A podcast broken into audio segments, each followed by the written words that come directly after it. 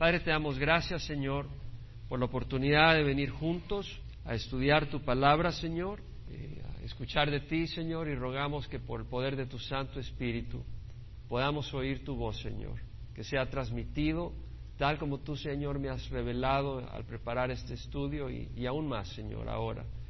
Y preparar los corazones para recibirla como lo que es, palabra del Señor. Señor, que nos instruya, que nos edifique, que nos corrija, nos anima, nos fortalezca, todo con el propósito de poder obedecerte, honrarte y glorificar tu nombre.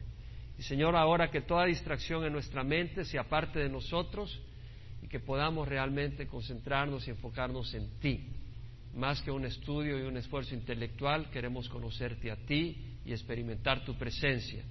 Y rogamos pues, Señor, que ahora tomes dirección y ministres a nuestros corazones. En nombre de Cristo Jesús. Amén. Estamos en la epístola de Pablo a los Romanos. Hemos estudiado el capítulo 1 en los domingos anteriores.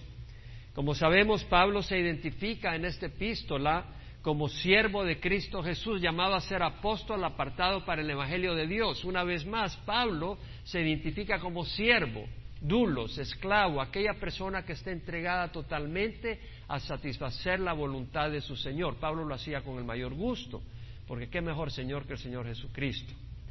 Entonces vemos que Pablo se identifica como siervo de nuestro Señor Jesucristo, llamado a ser apóstol, como siervo tenía un llamado y la palabra apóstol quiere decir un enviado, un mensajero, un uh, eh, embajador.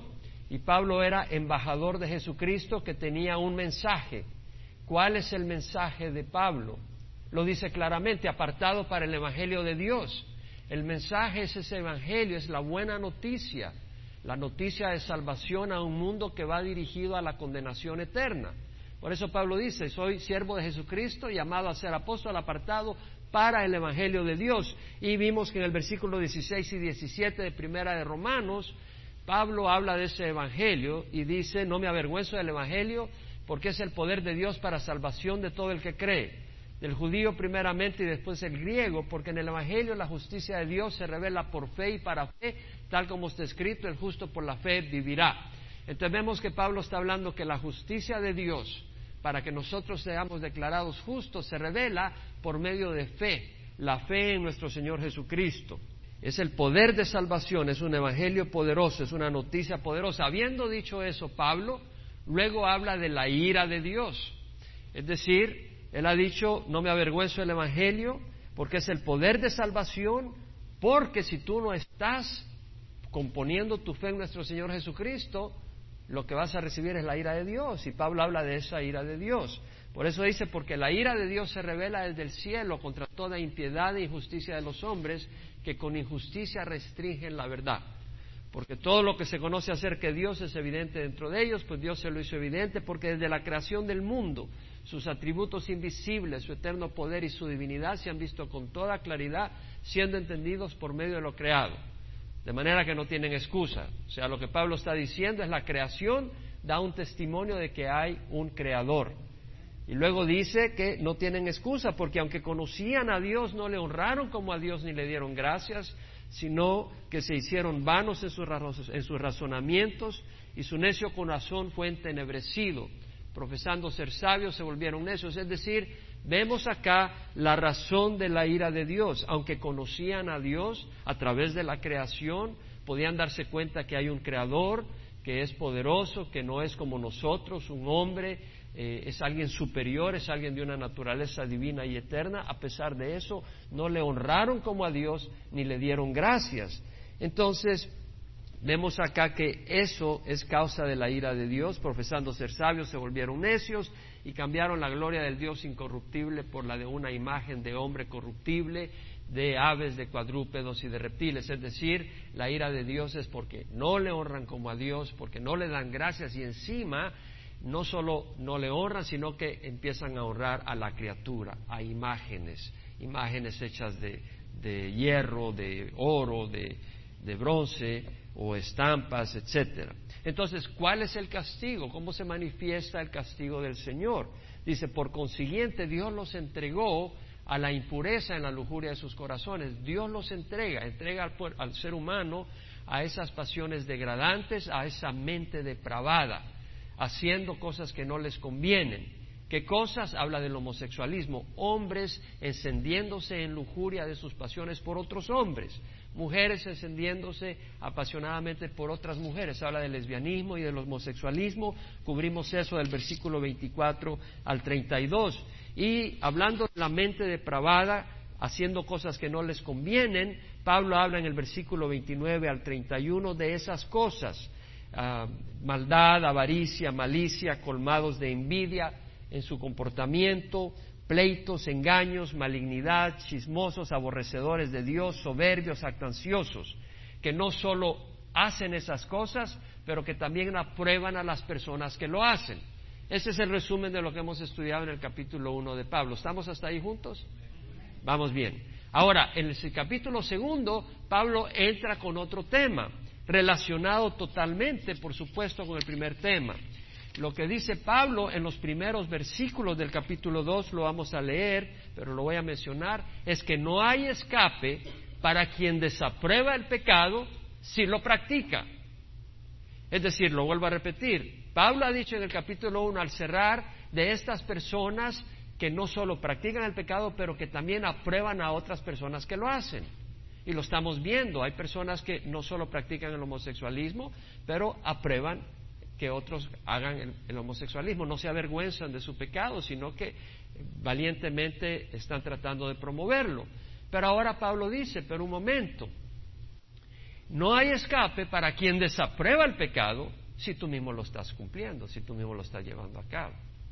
Y es lo que dice en los versículos 1 al 3. Por lo cual dice, no tienes excusa, oh hombre, quien quiera que seas, es decir, sea judío o sea gentil, seas religioso o seas intelectual, que no quieres tener nada que ver con la religión, no quiere decir que no puedes ser intelectual y conocer al Señor. De hecho, entre más conozcas al Señor, tu cerebro va a ser más utilizado en una manera sana. Pero bueno, acá Pablo dice, no tienes excusa, hombre, quien quiera que seas tú que juzgas, pues al juzgar a otro, a ti mismo te condenas porque tú que juzgas practicas las mismas cosas.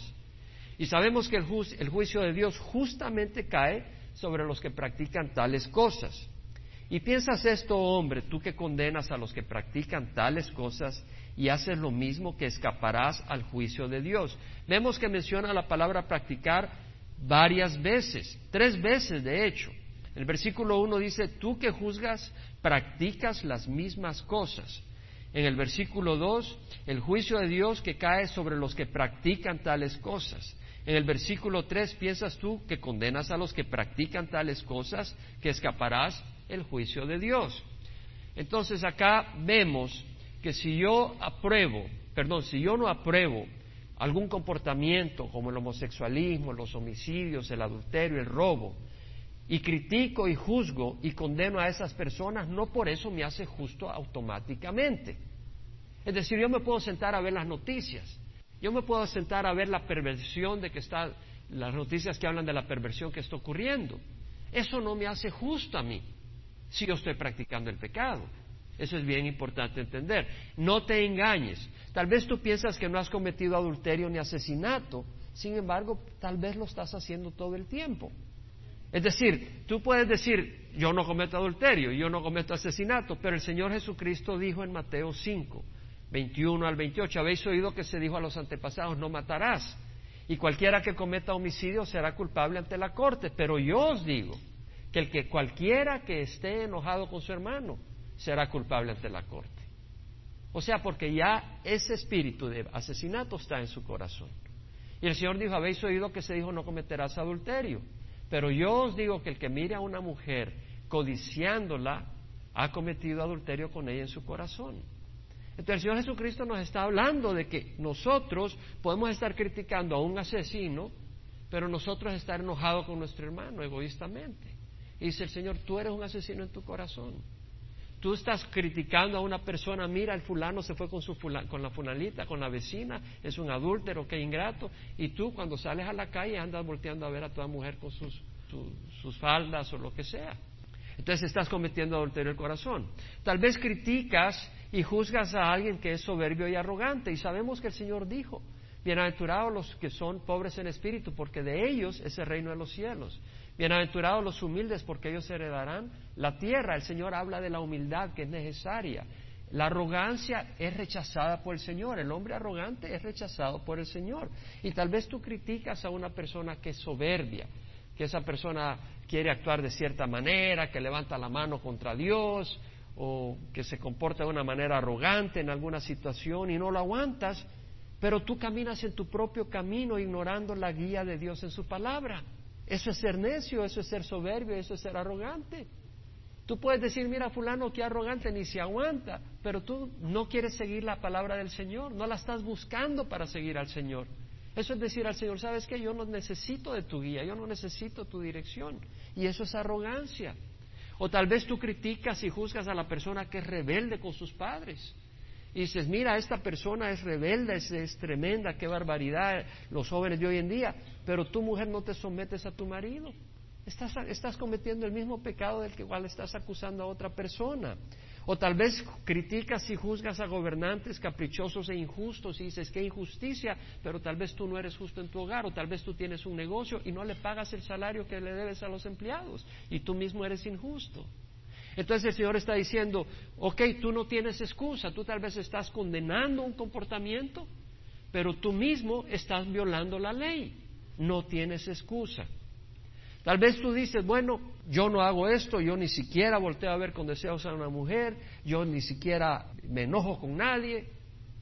Bueno, ya mentiste, ya fallaste, ya fallaste en un lugar. Y Santiago dice, cualquiera que guarda toda la ley pero tropiece en un punto, se ha hecho culpable de todos, pues el que dijo, no cometas adulterio, también dijo, no matarás.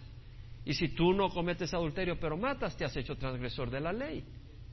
Entonces realmente no hay escape si tú estás juzgando y te sientas a juzgar a otras personas, pero tú estás practicando un pecado.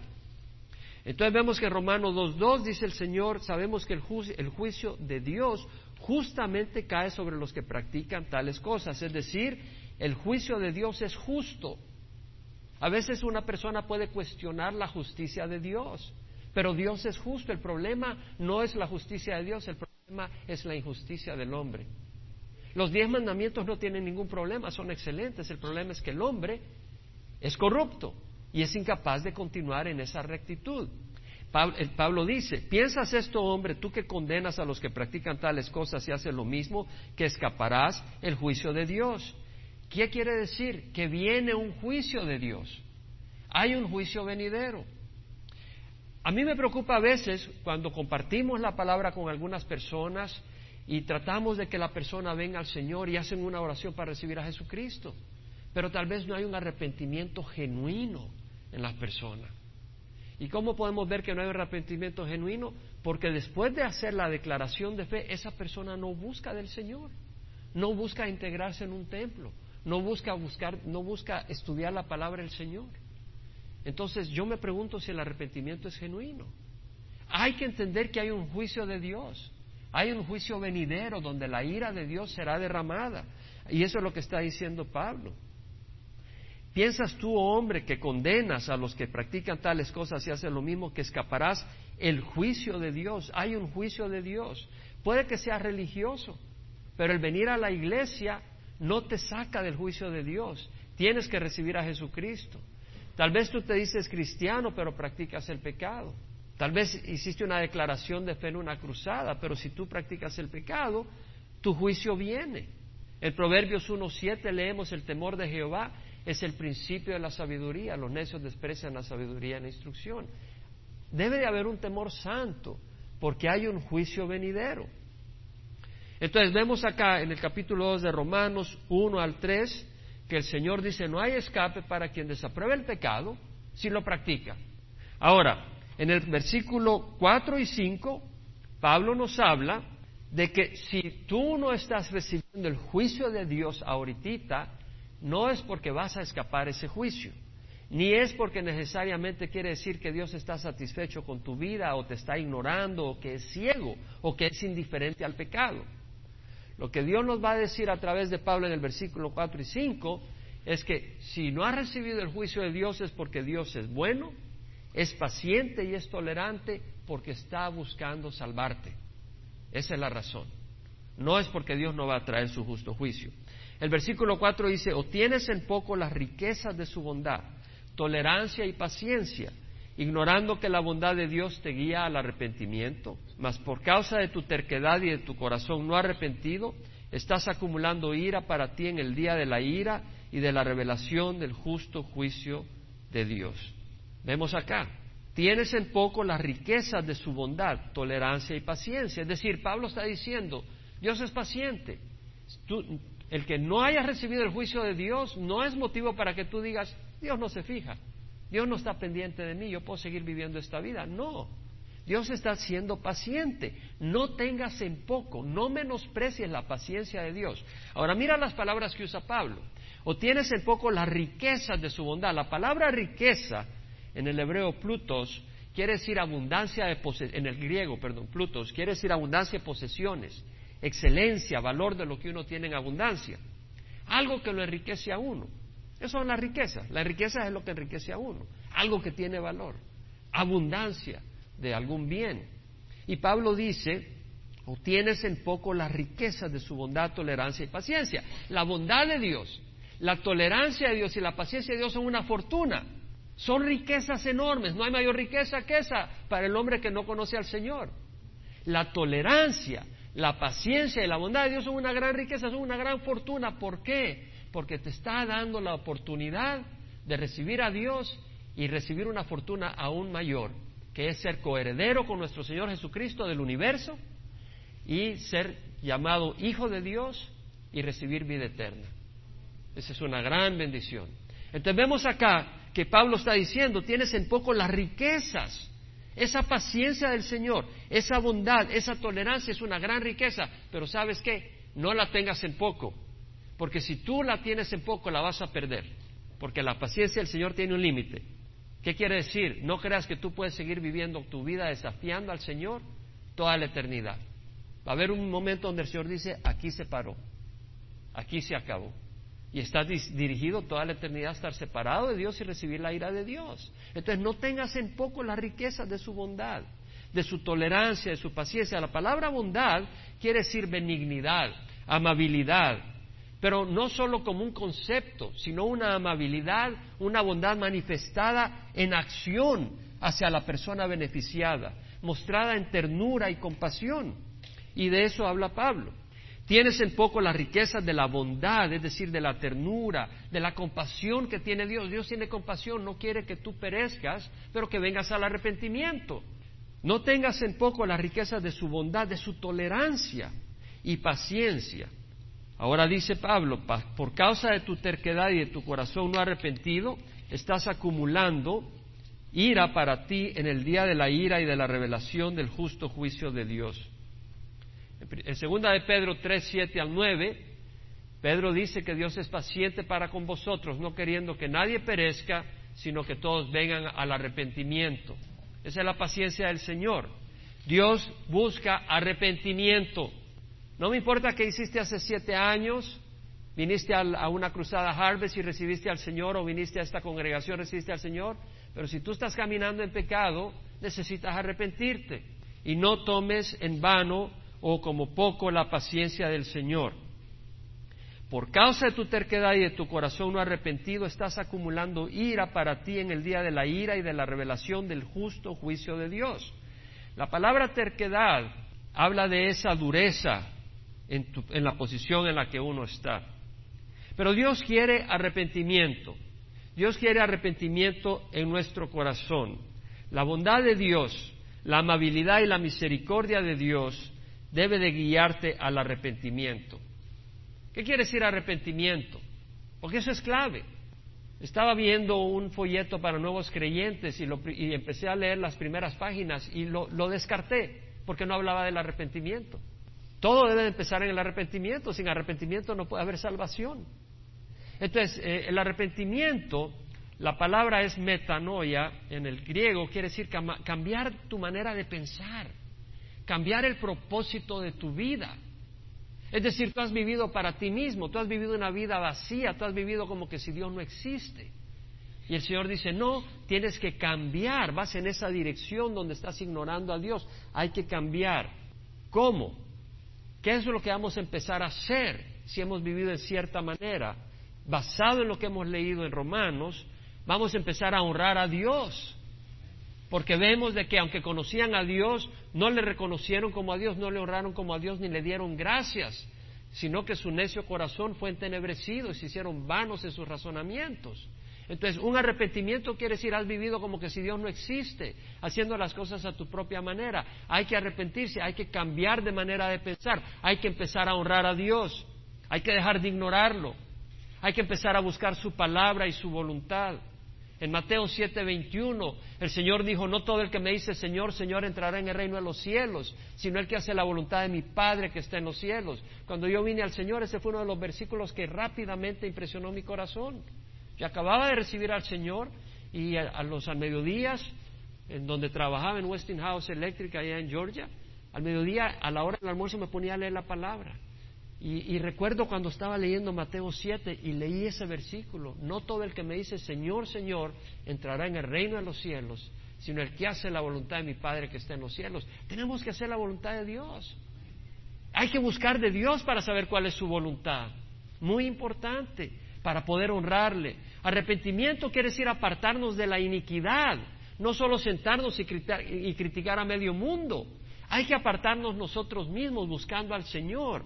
En Isaías 55, 6 y 7 dice el profeta, buscad a Jehová mientras pueda ser hallado, llamadle mientras está cerca.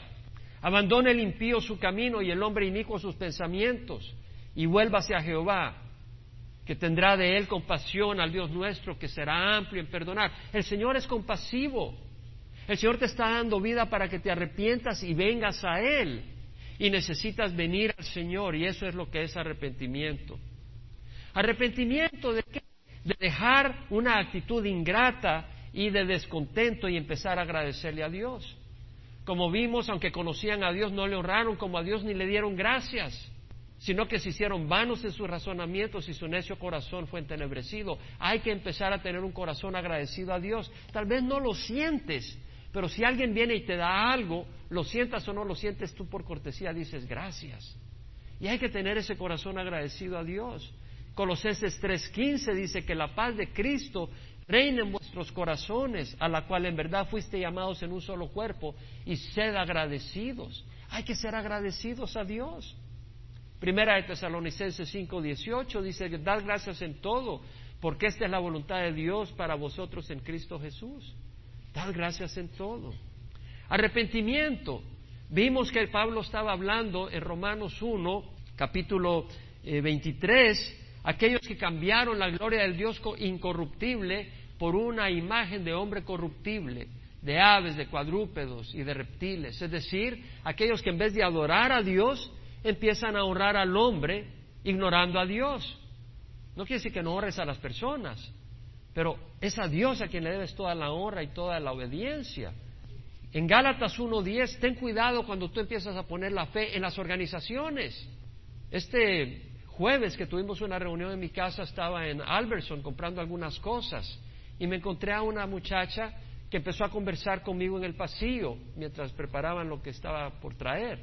Y hablé, de Jesús y ella se fijó en la camisa que yo tenía y ya ella me dijo que ella, eh, pues, eh, ella resultó que era testigo de Jehová. Y realmente empecé a conversar un poco con ella de doctrina y se aferró a la enseñanza de su organización. Pero yo le estaba presentando la palabra clara, clara y transparente de que Jesús merece toda la adoración. De hecho, ella misma me menciona como en Apocalipsis, cuando Juan se le arrodilló al ángel, el Señor le dijo, no te arrodilles, soy un siervo como tú. Le dije, exactamente, pero le dije en Apocalipsis capítulo 1, cuando Juan cayó de rodillas ante Jesús, Jesús no le dijo, no te arrodilles ante mí, al contrario, Jesús recibió adoración, le dije, inmediatamente desechó eso y se iba por otros lados y desechaba la verdad. Una mujer que estaba poniendo los ojos en organización, maldito el hombre que confía en el hombre y hace de la carne su fortaleza y aparta su corazón del Señor. Entonces tenemos que poner la fe y la admiración en el Señor y su palabra. ¿Cuántas personas de nosotros estamos en la oscuridad porque teníamos la fe en una organización, pero no conocíamos la palabra de Dios? Cuando tenemos la palabra de Dios, Dios nos la dio para que seamos libres y podamos seguirlo a Él, no a organizaciones que han sido convertidas en instrumentos del enemigo porque traen doctrinas falsas. Tenemos que poner la fe en el Señor. Pablo dijo, busca ahora el favor de los hombres o el de Dios. O me esfuerzo por agradar a los hombres. Si yo todavía estuviera tratando de agradar a los hombres, no sería siervo de Dios, dice Pablo. Tú no puedes ser un siervo del Señor si estás tratando de buscar la aprobación del hombre. Debemos de buscar la aprobación de nuestro Señor Jesucristo. Por causa de tu terquedad y de tu corazón no arrepentido, dice Pablo, estás acumulando ira para ti en el día de la ira y de la revelación del justo juicio de Dios por causa de tu terquedad. La palabra terquedad quiere decir dureza, obstinación, algo rígido, algo duro. Es decir, tú te mantienes rígido en tu posición. Esa terquedad, ese corazón no arrepentido. No arrepentido quiere decir que no se mueve de su posición, es inmovible, no busca al Señor, no busca honrar a Dios, no busca obedecer a Dios, no busca su palabra. Y al hacerlo, al continuar en esa actividad, estás acumulando ira. ¿Qué quiere decir acumulando? Es como un recipiente que le está cayendo continuamente un líquido y se está llenando. Y tú estás llenando cada día que pasa la ira de Dios que va a venir sobre ti. Eso es lo que está diciendo. Estás acumulando ira para ti, en forma personal, dice Pablo. Por causa de tu terquedad y de tu corazón no arrepentido, estás acumulando ira para ti, para ti, en forma personal, en el día de la ira y de la revelación del justo juicio de Dios. Es decir, hemos visto que la ira de Dios se revela desde el cielo contra toda impiedad e injusticia de los hombres que con injusticia restringen la verdad.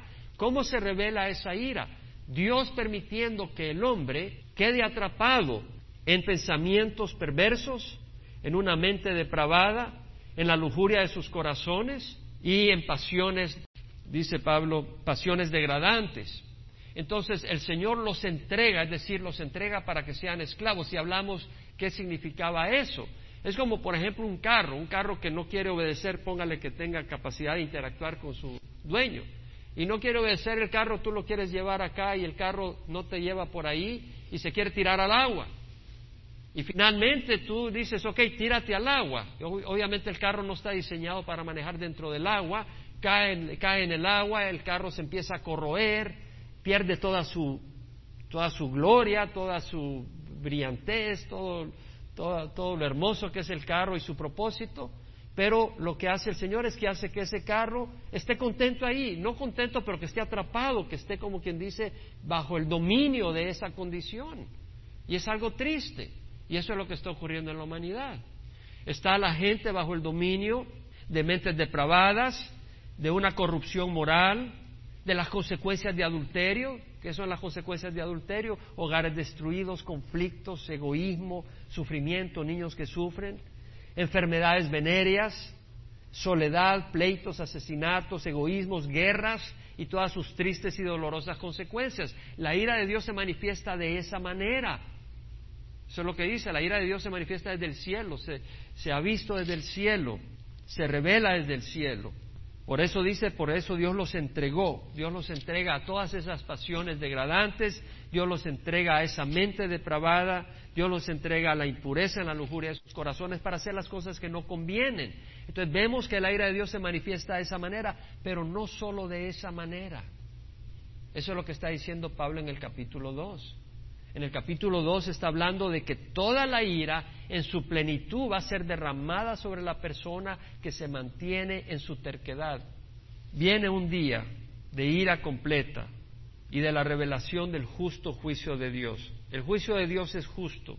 En ese día nadie dirá pío ni protestará, porque se dará cuenta a la luz de Dios que uno es culpable. Y lo único que la persona que ha rechazado al Señor va a hacer es aceptar el juicio justo de Dios. En Habacuc 2.20 dice la palabra, Jehová está en su santo templo, calle delante de él toda la tierra. Cuando el Señor se manifiesta en toda su santidad, las excusas que tengan los hombres van a desaparecer. No va a haber excusa que tome fortaleza ante esa condición. Ahora, en el versículo 6 al 8, Pablo habla del juicio de Dios que es según las obras. En el versículo 4 y 5 Pablo habla de que Dios no está ciego, que Dios no está ignorando tu condición, que Dios está esperando que tú vengas al arrepentimiento. Eso es lo que vimos en el versículo 4 y 5. Ahora, en el, 4, en el versículo 6 al 8, Pablo va a hablar de que cada uno va a recibir conforme a su comportamiento.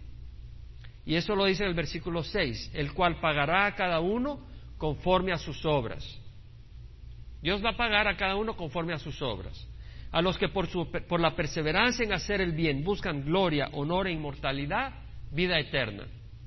Pero a los que son ambiciosos y no obedecen a la verdad, sino que obedecen a la injusticia, ira e indignación. Entonces vemos acá que Pablo está hablando de lo que Dios va a dar a los que hacen el bien o a los que no obedecen a la verdad. A los que por la perseverancia en hacer el bien buscan gloria, honor e inmortalidad, Dios ofrece vida eterna. ¿Quiénes hacen el bien? ¿Quiénes buscan gloria, honor e inmortalidad y recibirán vida eterna? Aquellos que creen en el Evangelio de la fe.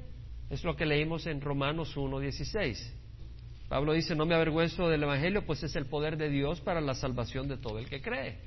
En el Evangelio la justicia de Dios se revela por fe y para fe. Entonces tú al venir al Evangelio, al recibir a Jesucristo, ¿qué va a pasar? Va a haber una transformación. Vas a pasar de ser criatura del mundo a ser hijo de Dios. Va a haber una regeneración de tu corazón por el poder de tu espíritu, del Espíritu Santo. Y al haber esa transformación, vas a empezar a hacer las cosas que no podías hacer sin el Espíritu de Dios. Y vas a poder perseverar. Entonces Pablo dice, a los que por la perseverancia en hacer el bien buscan gloria, honor e inmortalidad, vida eterna. Fíjate bien, se requiere perseverancia. En Romanos 1, 16, 17 vimos el Evangelio y en Santiago 1, 12 nos habla también la palabra de la perseverancia. Bienaventurado el hombre que persevera bajo la prueba. Porque una vez, puede ser la mujer también, porque una vez ha sido aprobado, recibirá la corona de la vida que el Señor ha prometido a los que le aman. Es decir, Perseverancia. Hay dificultades en el camino del cristiano. Se requiere perseverar. Bienaventurado el hombre que persevera bajo la prueba. Porque una vez ha sido aprobado, recibirá la corona de vida que el Señor ha prometido a los que le aman. Es decir, la vida eterna. Mira lo que dice Pablo, a los que por la perseverancia en hacer el bien buscan gloria, honor e inmortalidad, vida eterna.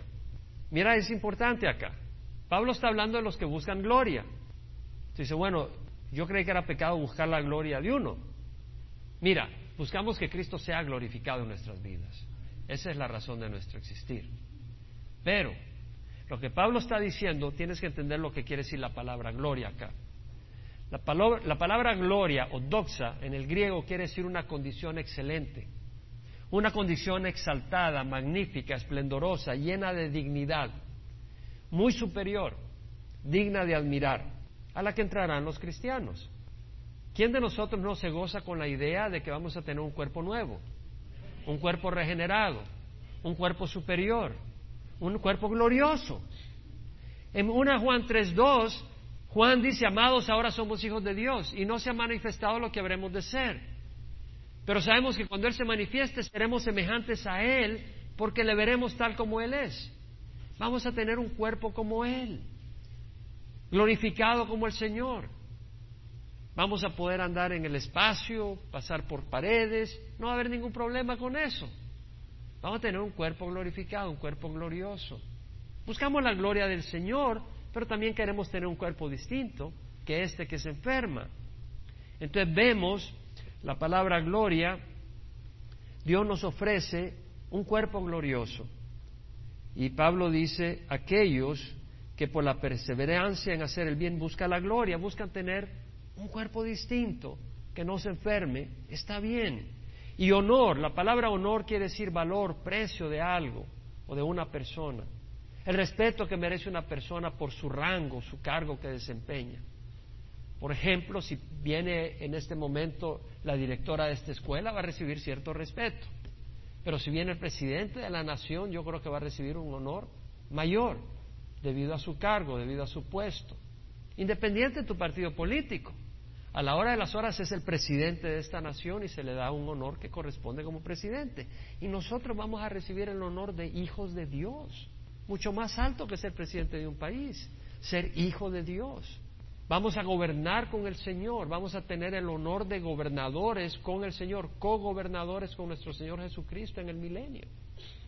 Entonces vemos que los que por su perseverancia buscan, dice la palabra del Señor, gloria, honor e inmortalidad. Un cuerpo que no se enferma, que no se deteriore, que siempre está en plenitud y vigor, que no envejece. Aquellos que buscan en su perseverancia gloria, honor, inmortalidad recibirán vida eterna. Pero los que son ambiciosos y no obedecen a la verdad, sino que obedecen a la injusticia, irá indignación. Los que son ambiciosos, bueno, no toda ambición es mala. Si mi ambición es glorificar a Cristo, esa es una buena ambición, ¿no? Si mi ambición es amar a otros, esa es una buena ambición. Si mi ambición es que mi vida traiga gloria al Señor, esa es una buena cosa. Pero la palabra ambición usada acá cuando dice, pero a los que son ambiciosos y no obedecen a la verdad. Esta palabra quiere decir, en el griego, la palabra que se usa en los eh, escritos no bíblicos, en escritos griegos, eh, la literatura griega de Aristóteles, por ejemplo, esa palabra es usada para referirse a la persona que con medios no correctos busca un puesto político para provecho personal. Un poco como la política muchas veces de hoy en día, que la persona ve cómo compra votos o cómo hace las cosas o cómo maneja la cosa para lograr un puesto político, para lograr su provecho, para lograr poder, dinero, lo que sea. Cuando se van del puesto tienen sus casas en otros países, dinero en, Suiza. Es decir, vemos la ambición de la que está hablando Pablo. A los que no solo se aplica en la política, tal vez tú tienes una ambición personal donde lo único que quieres es ser promovido tú mismo ser el centro del mundo. Y el Señor dice, no, es Cristo el que va a ser el centro, ¿no? Es a Él que debemos de glorificar. Pablo nos dice en Filipenses 2.3, nada hagáis por egoísmo vanagloria, nada hagáis por egoísmo por vanagloria, sino que con actitud humilde cada uno de vosotros considere al otro más importante que a sí mismo, no buscando cada uno sus propios intereses, sino los de los demás. Nada hagas por egoísmo o vanagloria. Ahora mira lo que dice Pablo, a los que son ambiciosos y no obedecen a la verdad. Una vez más, el cristiano es aquel que obedece la verdad. No solo el que dice, ah, esto es bueno, ah, aquello es malo, yo no voy a practicar aquello. Tienes que obedecer a la verdad. Es como leíamos el domingo pasado Juan 3:33. El que cree en el Hijo tiene vida eterna. Si tú crees pero no solo crees que existe, los demonios creen y tiemblan. El que cree en el Hijo tiene vida eterna. Pero el que no obedece al Hijo no verá la vida y la ira de Dios permanece en él. Es decir, si crees de veras, vas a obedecer y vas a tener vida eterna. Pero si tú no obedeces, aunque digas que creas, si tú no obedeces, no verás la vida y la ira de Dios permanece sobre ti, dice Juan. Entonces es importante y obedecer la justicia. A los que, a los que obedecen a la injusticia, ellos recibirán ira e indignación. Y cuando hablamos de la ira de Dios, estamos hablando de una emoción de enojo y de indignación, un sentir intenso de desaprobación enorme de parte de Dios. Eso es lo que quiere decir ira. Y la palabra indignación en el griego quiere decir una furia que se levanta como algo que ebulle con gran fuerza y luego menua. El autor de Hebreos dice, horrenda cosa, horrenda cosa es caer en las manos del Dios vivo. Entonces vemos en el versículo 4 y 5 que Pablo habla que Dios no está ciego, Dios es paciente, y luego en el versículo 6 al 8 de que Dios va a dar a cada uno conforme a sus obras, al que persevera en hacer el bien y al que obedece a la injusticia, son dos tipos de fruto. Y el versículo 9 al 11, Pablo vuelve a repetir el juicio de Dios según las obras. Vuelve a repetir lo mismo, pero con otras palabras. Dice, habrá tribulación y añade, por supuesto, no solo es una repetición verbatim. Habrá tribulación y angustia para toda alma humana que hace lo malo, del judío primeramente y también del griego, pero gloria, honor y paz para todo el que hace lo bueno al judío primeramente y también el griego, porque en Dios no hay acepción de persona. Dios no hace acepción de persona. El que tú vengas de Suiza o vengas de Alemania o vengas de la China o vengas de África no hace diferencia al Señor. La cuestión es si tú haces lo bueno o si tú haces lo malo. Dios no hace acepción de personas. Y luego en el versículo 12 al 16, Pablo vuelve una vez más a hablar del justo juicio de Dios y hace una distinción entre los que tienen la ley, que son los judíos, que tienen los diez mandamientos en ese tiempo, ahora nosotros también, los cristianos, pero en aquel tiempo son los judíos, el pueblo de Israel tenía los diez mandamientos y el mundo gentil no tenía la ley de Dios. Y el Señor vuelve a hablar a través de Pablo que Dios no hace acepción de personas, seas judío o gentil, el que hace lo bueno, bien, el que hace lo malo, juicio. Y lo vemos acá, versículo 12. Pues todos los que han pecado sin la ley, es decir, sin tener la ley de Dios, sin la ley también perecerán. Y todos los que han pecado bajo la ley, por la ley serán juzgados. Es decir, el que no tiene la ley de Dios va a ser juzgado. Y uno dice, bueno, ¿y cómo va a ser juzgado si no tiene la ley de Dios? Dios ha puesto una ley en sus corazones. ¿Sabe cómo se llama eso? Conciencia. Dios ha puesto en sus corazones la ley de, Dios. Por supuesto, a los judíos se la dio verbalmente y escrita en piedras, en una piedra, en tablas de piedra. Pero el Señor ha puesto la ley en los corazones del hombre, de manera que la persona que esté en África, la persona que esté en una tribu, en las montañas, donde sea, hay la ley de Dios en sus corazones. Ahora Pablo dice, no son los oidores de la ley los justos ante Dios, sino los que cumplen la ley. Estos serán justificados. Justificados quiere decir declarados justos. No solo los oidores, porque el judío puede decir, nosotros tenemos la ley de Dios. Pero dice, un momento, la, la pregunta es, ¿la estás obedeciendo? ¿La estás cumpliendo? No son los oidores, sino los que cumplen la ley, estos serán declarados justos. Ahora luego dice Pablo en el versículo 4, porque cuando los gentiles que no tienen la ley cumplen por instinto los dictados de la ley, ellos no teniendo la ley son una ley para sí mismos. Aquí está hablando, los gentiles no tienen la ley de Dios en aquel tiempo, no estaban expuestos a la ley de Dios, pero cumplen por instinto los dictados de la ley ¿Qué quiere decir instinto? La palabra instinto quiere decir por naturaleza, la naturaleza de las cosas, en este caso por una motivación natural, innata, inherente a la, a la persona. Entonces vemos que los, los gentiles por instinto cumplen los dictados de la ley, no teniendo la ley son una ley para sí mismos. Y luego dice, ya que muestran la obra de la ley escrita en sus corazones, su conciencia dando testimonio y sus pensamientos acusándolos una vez y otras defendiéndolos. Es decir, la conciencia del hombre da testimonio y dice, esto está mal. Pero tu pensamiento dice, sí, pero desobedecí mi conciencia y te acusa. O dices, no, pero aquí la obedecí, te defiende.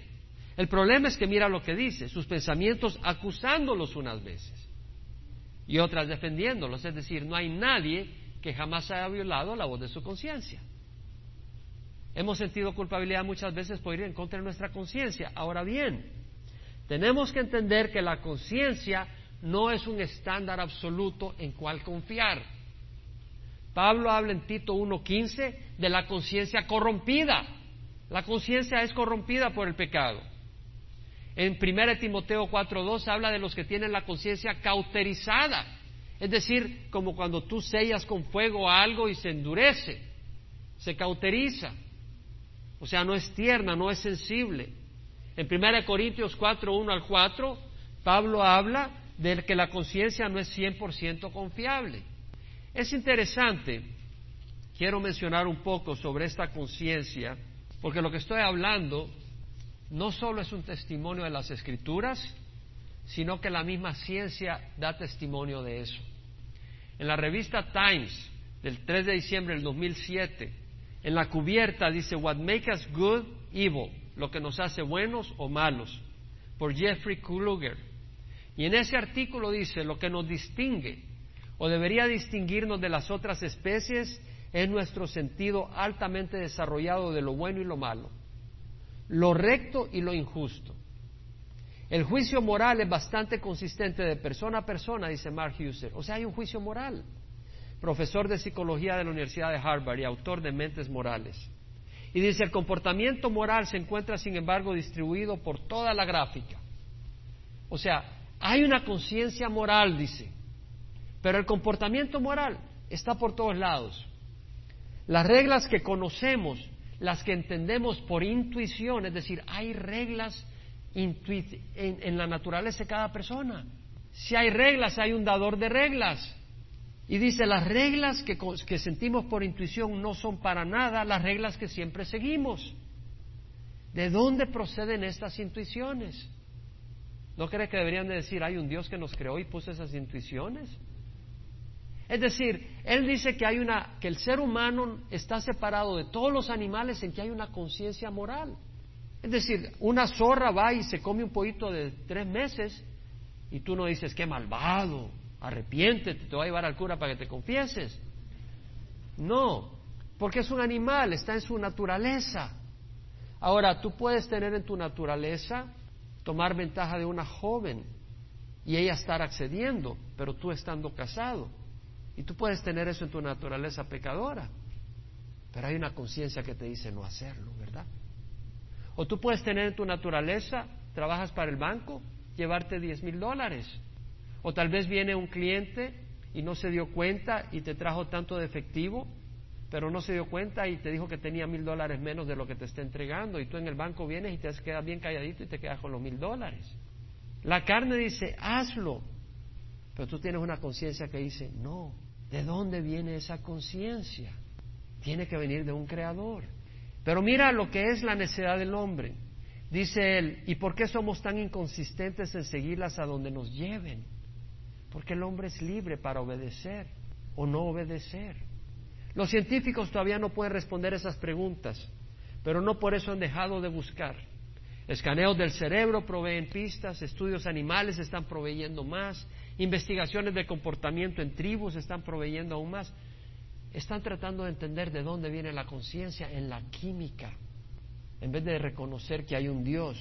Como dice Romanos 1, 21, 22, aunque conocían a Dios, no le honraron como a Dios ni le dieron gracias, sino que se hicieron vanos en sus razonamientos, su necio corazón fue entenebrecido.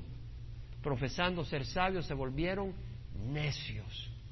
El mundo actual no quiere tener nada que ver con Dios. No le honran como a Dios ni le dan gracias. El 12 de mayo del 2011 salió un artículo de CNN por Richard Alan Green, que el título es Religious Beliefs is Human Nature.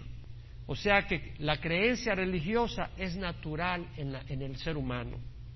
Y dice el estudio, la religión viene naturalmente, instintivamente en los seres humanos. Un nuevo estudio masivo de culturas alrededor del mundo sugiere que hay una tendencia en el ser humano de ver propósito en el mundo. El profesor Roger Trigg de la Universidad de Oxford dijo el jueves, vemos una gente, pensamos que hay algo ahí aunque no lo puedas ver. Y todo eso nos hace tener una manera de pensar religiosa. El estudio incorpora más de 40 estudios por 12 investigadores investigando este asunto en países desde la China hasta Polonia, desde Estados Unidos hasta la Micronesia. Es decir, estudiando todas las culturas, las tribus, toda la humanidad, dicen, toda la humanidad sabe en su corazón que hay un creador, prácticamente, pero no usan la palabra creador. No quieren aceptar que hay un creador.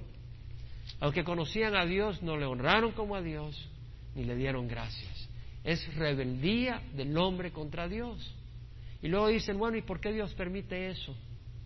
Los entregó a la impureza de la lujuria de sus corazones, los entregó a pasiones degradantes, los entregó a una mente depravada. No quiere decir que debes de continuar ahí.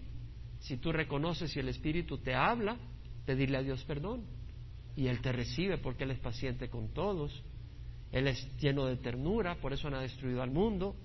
Porque el Señor no quiere que recibas el juicio de Dios, del que habla en los versículos 15 al 16. El versículo 16, el día en que según mi evangelio Dios juzgará los secretos de los hombres mediante Cristo Jesús. Hay un día donde, Dios va a, va a juzgar. Y a quien va a usar para juzgar es a nadie menos que a Jesucristo. Jesucristo mismo, hombre y Dios. Dios juzgará los secretos del corazón.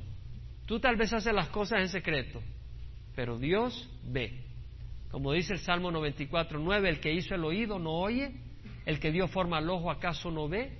Dios oye y ve todo y registra todo, porque Él es un juez justo y un día va a juzgar. Y el único que será declarado justo es aquel que pone la fe en Jesucristo. Que es lo que dice Pablo en Romanos 1, 16, 17. No me avergüenzo del Evangelio, porque es el poder de Dios para salvación de todo el que cree. El judío primeramente y después del griego, porque en el Evangelio la justicia de Dios se revela por fe y para fe. En otras palabras, es importante arrepentirse, ¿no? Que es lo que habla Pablo en el versículo 4. Tienes en poco las riquezas de su bondad, tolerancia y paciencia, ignorando que la bondad de Dios te guía al arrepentimiento. Tal vez tú nunca has recibido a Jesucristo en tu corazón. Es tiempo de buscar al Señor. Busca al Señor mientras pueda ser hallado, dice la palabra del Señor.